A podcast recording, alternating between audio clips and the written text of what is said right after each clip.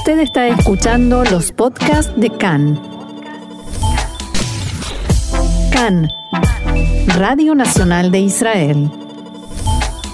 Netanyahu anunció formalmente que logró formar gobierno y el nuevo ejecutivo asumirá esta noche. El asesor letrado del gobierno denunció ante la policía acoso y amenazas. Dos detenidos son investigados. El secretario de Estado de Estados Unidos, Mike Pompeo, finalizó su visita oficial dejando en manos de Israel la decisión de la anexión de asentamientos y territorios.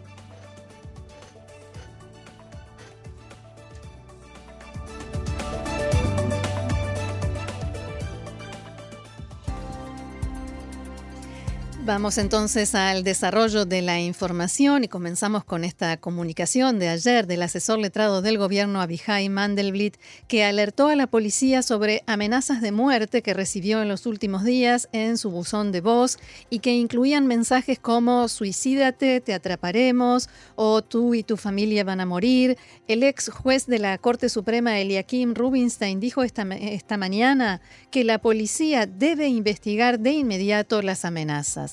Hay que escuchar desde estamentos estatales un rechazo firme. Hay cosas en las que no se pueden asumir riesgos, comentó Rubinstein. Y dijo que en lugar de estar en el cargo de primer ministro, pediría que todos se alejen de esas actitudes que no aportan nada y tal vez algún loco lo termine llevando a un lugar malo. En su criterio, las amenazas sobre Mandelblit pretenden deslegitimizar al asesor letrado del gobierno ante el inicio de los juicios contra el primer ministro Benjamin Netanyahu, dentro de una semana y media. Según denunció Mandelblit, las amenazas se llevaron a cabo desde un teléfono anónimo de modo organizado y continuaron durante las horas de la madrugada. Desde la policía ya se preveía que hubiera una escalada de amenazas sobre Mandelblit al acercarse la fecha del juicio contra el primer ministro. Esta mañana fueron arrestadas dos personas y están siendo interrogadas por la policía. Según el abogado de una de las detenidas, es una mujer en este caso que defiende su inocencia, la policía intenta frenar las críticas legítimas. Y bien, hay gobierno, hay gobierno. Sí, no, todo parece indicar que no vamos a elecciones. Yo al, empezar a leer esta crónica me da como algo. ¿Vértigo? sí. Bueno, es verdad, está pasando y el primer ministro Netanyahu envió anoche una carta formal al, al presidente de la Knesset, Benny Gantz, y al presidente de la nación, Rubén Rivlin, y les comunicó que finalmente logró formar gobierno. Solicito convocar al Pleno de la Knesset para la conformación de gobierno, escribió Netanyahu en la carta. El acto de asunción y juramento del Ejecutivo se llevará a cabo hoy a las 10 de la noche. Ayer se cerraron los diferentes acuerdos de coalición entre las bancadas para que se pudieran presentar a la Knesset con al menos 24 horas de anticipación antes de la asunción del gobierno. Por eso ese horario que suena medio estrafalario para la asunción del gobierno a las 10 de la noche, primero porque tenían que pasar esas 24 horas desde la presentación de todos los documentos, digamos, los acuerdos de coalición y desde el momento en que Benny Gantz eh, renunció a la Knesset y que Yariv Levin renunció al cargo de ministro de Turismo. Pasadas esas 48 horas recién se podía digamos, hacer el acto de juramento de asunción del nuevo gobierno, como renunciaron hace dos días a las 10 de la noche, 10 menos cuarto de la noche, hay que esperar hasta esa hora. Todo es atípico. Mañana es viernes, entonces si no era esta noche había que esperar hasta el domingo. Esperemos esta noche también, que todo va de sorpresas últimamente. No solo Netanyahu tiene dificultades para repartir los ministerios, sino que también Benny Gantz se encuentra frente a varias complicaciones para conformar a, conformar a todos los integrantes de su partido. Ayer se firmó también el acuerdo de coalición entre Derek Eretz y Azul y Blanco, por el cual todo parece indicar que Joas Hendel será nombrado ministro de Comunicaciones y formará parte del gabinete político de seguridad. Zwiehauser será titular de la Comisión de Defensa y Relaciones Exteriores y miembro de la Comisión de Elección de Jueces. En virtud del acuerdo se decidió que la aprobación de la anexión de territorios pasará a través de la Comisión de Defensa y Relaciones Exteriores a cargo de Hauser. Recordemos que Tzvi Hauser y junto con Joab, Joab Hendel vienen del partido Telem, del partido de Moshe Yaalon, eran parte de Azul y Blanco y se separaron en una bancada de dos legisladores que ahora van a estar junto con o en el bloque de eh, Gantz. Qué difícil será explicar en gráficos históricos cuando se dibuja la línea de los partidos que forman coaliciones a lo largo de la historia de Israel. Eh, dibujar en esta línea el, ejecutivo que vendrá. Sí. Porque esto de Derek Eretz es un nombre que tal vez a muchos oyentes nos suena, suena nuevo, pero como bien dices, es un partido, una marca nueva creada tras esta escisión dentro de la escisión y quienes también firmaron anoche el acuerdo de coalición fueron el Likud y Gesher, o sea, Orly Levy Abekasis, que será la titular del Ministerio de Refuerzo e Impulso Comunitario. Un nuevo ministerio que se formará en este nuevo gobierno. Levi Abekasis se cuenta como parte del bloque de derecha en todo lo relacionado con el reparto de ministerios en este gobierno de fuerzas equivalentes. Según el documento presentado a la Knesset, el nuevo ministerio incluirá algunas áreas que estaban hasta ahora bajo la órbita del Ministerio de Seguridad Pública, como la Autoridad de Lucha contra la Violencia, Drogas y Alcohol, el Comando Nacional de Defensa de los Niños en la Red, el proyecto Ciudad sin Violencia, impulso de proyectos en la población árabe israelí. Levi Abekassis será miembro del Gabinete Socioeconómico y del Gabinete Reconciliación. También se comprometió a trabajar con el gobierno en todos los aspectos incluidos en el documento de lineamientos básicos y en lo referente a la anexión de territorios asumió, abro comillas, el compromiso de apoyar toda postura del primer ministro en este tema que esté coordinada con Estados Unidos y que esté relacionada en forma directa o indirecta con la cuestión de la soberanía israelí en tanto que el partido ultraortodoxo Shas decidió, con aprobación del Consejo de Sabios de la Torá, que el ministro de culto será Jacob Abitán, el viceintendente de Ashkelon, que no es parlamentario y no es parlamentario tampoco, por supuesto, por el partido Shas. Y en otro frente, la parlamentaria Merav Mijaeli votará en contra de la formación del nuevo gobierno, a pesar de que los otros dos miembros de su partido, Abodá, el Partido Laborista, van a integrarlo. Finalmente, Amir Pérez será ministro de Economía e Itzik Shmuli de Bienestar Social. En el partido Abodá todavía no decidieron cómo reaccionarán a esta decisión de Mijaeli puede ser que pidan separarse en dos bancadas o sancionarla. O que no hagan nada, que, le digan eh, nun, como se dice en hebreo. Como veníamos informando en los últimos días, si no hay un cambio de último momento, el partido Yemina quedaría afuera del gobierno. Sin embargo, todo parece indicar que uno de los integrantes de Yemina, el actual ministro de Educación y titular de Abaita Yehudi, uno de los partidos que integran Yemina, el rabino Rafi Pérez, sí formará parte del próximo Ejecutivo. En la tarde de ayer se dio a conocer que Naftali Bennett y el primer ministro Netanyahu se reunirían por la noche, pero después se supo que solo hubo una llamada telefónica entre ellos y que durante esa conversación no llegaron a ningún acuerdo. Inmediatamente después comenzó la guerra de versiones y no solo sobre quién fue el responsable de que finalmente la reunión no se hubiera realizado. En el Likud dijeron que Netanyahu hizo un último esfuerzo por incluir a Yemina en el gobierno y le hizo a Bennett una propuesta mejorada. El Ministerio de Educación o un ministerio económico de importancia a su elección, además del Ministerio de Asuntos de Jerusalén, el Departamento de Asentamientos y otros despachos menores. Lamentablemente, dijeron desde el Likud, Bennett rechazó la propuesta debido a luchas internas dentro de Yemina por el reparto de los cargos y porque lo que les importa es la sillología, ayer hablábamos de este término, quisologia, en hebreo, que en realidad no existe, y no la ideología, o sea que solo les interesan los cargos, según este texto. En Yemina desmintieron que se les hiciera esa propuesta y Bennett dijo que en ningún momento de la conversación con Netanyahu él pronunció las palabras Ministerio Económico de Importancia. También reiteraron que están interesados en entrar al gobierno solo si tienen influencia y no siendo marginales y relegados sin ninguna responsabilidad. Mientras tanto, el, primer, el ministro Rafi Pérez llegó anoche a la residencia del primer ministro para mantener su segunda reunión del día con Netanyahu. Antes de la primera reunión, la gente del entorno de Pérez puso al tanto a la de Bennett, pero de la segunda en Yemina se enteraron a través de los mensajes en Twitter que publicaron algunos periodistas. Todo parece indicar que el rabino Rafi Pérez será el próximo ministro de Asuntos de Jerusalén y Legado. O quizás no. O quizás no. ¿Quién sabe? ¿Por qué? Ya veremos. Este mediodía se pudo saber que después de que le prometiera que será el próximo ministro de Asuntos de Jerusalén y Proyectos Nacionales, ahora Netanyahu está tratando de convencer a Rafi Pérez de que renuncie a ese cargo y acepte ser ministro de Asentamientos. Según el servicio de noticias de Cannes, esto se debe a que el Ministerio de Jerusalén ya se lo habían prometido a alguien en el Likud. Y por otra parte, las líneas básicas del gobierno fueron publicadas anoche e incluyen principalmente el tratamiento de la crisis del coronavirus y la unión del pueblo.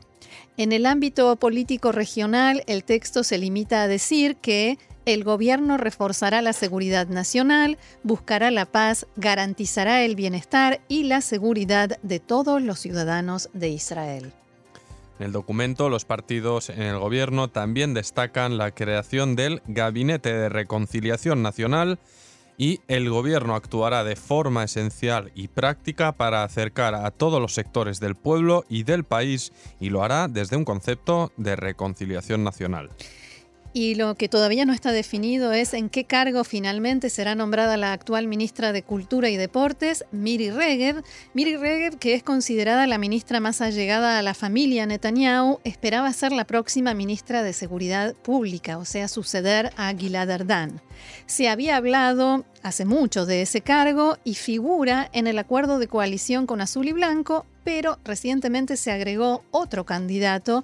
De pronto apareció como candidato el ministro de Justicia saliente, Amir Ohana, cuando quedó en claro que no podría volver a asumir el mismo cargo.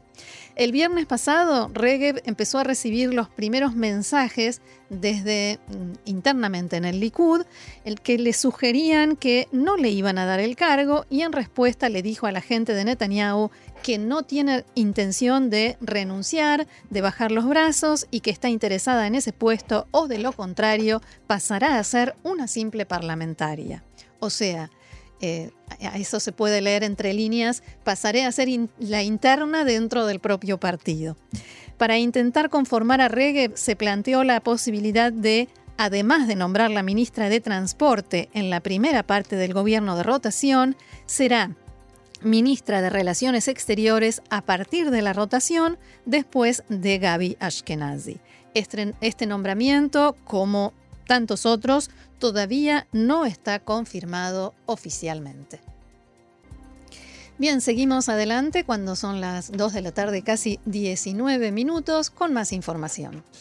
El canciller norteamericano Mike Pompeo realizó una visita relámpago de 6 horas a Israel ayer y se, se reunió en estas horas con Netanyahu y Gantz para tratar varios asuntos de gran importancia. Uno de ellos, la posibilidad de que Israel anexe partes de la margen occidental que quedarían en manos del Estado judío si se implementara el plan de paz presentado por la administración Trump hace algunos meses. Sin embargo, hay que decir que este plan fue ampliamente rechazado por los palestinos y su implementación parecería muy lejos de convertirse. Preguntado por Khan acerca de qué postura tomará Estados Unidos ante una eventual anexión unilateral, Pompeo respondió de la siguiente manera. Uh, the Israeli government will make decisions about annexation, whether to do it and how to do it, and the timing of that annexation. El gobierno Uh, israelí tomará decisiones sobre una eventual anexión, cuándo hacerlo, cómo y en qué tiempos. Espero que los palestinos y su liderazgo logren entender también que esta visión de paz es la mejor para su gente y para el pueblo palestino. Queremos un futuro mejor para ambos lados. Mostramos nuestra visión para la paz ya hace varios meses. Tanto Netanyahu como Gantz aceptaron el plan y aceptaron negociar con los palestinos en base a él. Ellos siguen creyendo que nuestra visión para la paz es inteligente y pragmática y que se puede avanzar en base a ella. Además, Pompeo se refirió a las opiniones divididas sobre la anexión entre el público israelí y a los temores, principalmente entre funcionarios de alto rango en los sistemas de seguridad, de que ésta desemboque en peligrosas escaladas con los palestinos e incluso ponga en peligro el tratado de paz con Jordania. It lots of different viewpoints uh, in Israel on annexation and how to proceed on That's that. for sure. No me uh, sorprende que haya muchos puntos de vista diferentes en Israel sobre la anexión y sobre cómo proceder. No me sorprende porque es muy parecido a Norteamérica. Es lo maravilloso de la democracia, escuchar muchas voces. Ahora estas voces han elegido un gobierno de unidad y tengo confianza en que este gobierno de unidad tomará buenas decisiones acerca de cómo proceder con respecto a la anexión y a modo general sobre cómo proceder para llegar a una situación en la que podamos finalmente terminar con este largo conflicto entre Israel y los palestinos. Y posteriormente se refirió a asuntos regionales más concretamente perdón, a la influencia de Irán, especialmente en Siria. Abro comillas, tanto Israel como Estados Unidos le han aclarado al régimen iraní que están obligados a salir de Siria y también se lo aclaramos al régimen de Assad. También el pueblo iraní entiende que esto es un desperdicio de dinero, recursos y vidas, ya que ciudadanos iraníes perdieron la vida en Siria. Esto no es una utilización inteligente de los recursos, especialmente en una época donde la economía de Irán sufre por el desplome del precio del petróleo y la pandemia del coronavirus. El canciller estadounidense destacó además las políticas de fuerte presión que ejerce Washington sobre Teherán, argumentando que estas fueron efectivas e impidieron que el régimen iraní extienda aún más su influencia terrorista alrededor del mundo. Se expresó también sobre la posibilidad de que haya un cambio de gobierno en Irán como consecuencia de la crisis del coronavirus que afectó muy gravemente al régimen islámico. Abro comillas nuevamente. El objetivo de las políticas de Estados Unidos es conseguir buenos resultados para el pueblo iraní, dijo Pompeo. Son ellos los que elegirán a sus líderes, como ya lo han hecho en el pasado. Esperamos que elijan un liderazgo que cambie la cara del régimen. Estamos hablando de la nación más antisemita del mundo. Amenazan con borrar a Israel del mapa. Son los grandes financiadores del terrorismo mundial. Estamos seguros de que esto no es lo que el pueblo iraní desea y así lo han expresado en varias ocasiones. Tenemos la esperanza de que este régimen cambie su manera de proceder de acuerdo con la voluntad de su pueblo.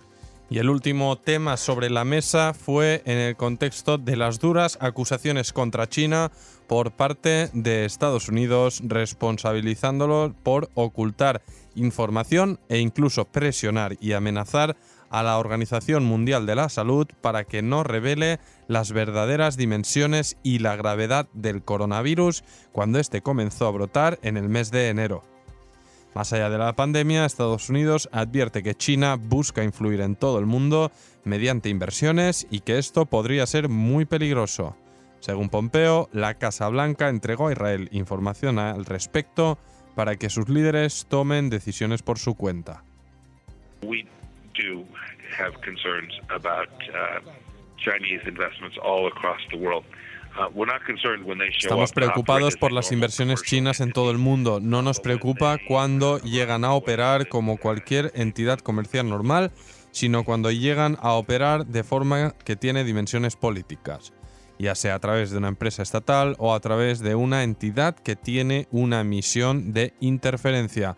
Queremos asegurarnos que nuestros aliados en todo el mundo entiendan estos riesgos. Y a propósito de la presencia de Irán en Siria, el secretario general de Hezbollah, Hassan Nasrallah, dijo anoche que Israel ataca objetivos relacionados con la producción de misiles en Siria, pero que la presencia de Irán y Hezbollah en ese país no se ve afectada por el accionar de Israel en territorio sirio. En un discurso transmitido anoche por la televisión libanesa, Nasrallah señaló que los aliados de Siria comenzaron a desocupar bases hace aproximadamente dos años sin ninguna relación con los ataques de Israel. Eso porque últimamente hubo declaraciones en Israel respecto de una eventual retirada de fuerzas por parte de Irán. Continúo con eh, las declaraciones de Nasrallah. Las fuerzas de Hezbollah y los asesores estratégicos iraníes permanecerán en territorio sirio según el interés de Siria, y los ataques de Israel no cambiarán esto, agregó el líder de Hezbollah. También hizo referencia a las recientes declaraciones de fuentes militares israelíes sobre los logros de Israel en Siria y dijo que el público israelí debe comprender que sus líderes les mienten y les venden ilusiones en todo lo relacionado con este tema.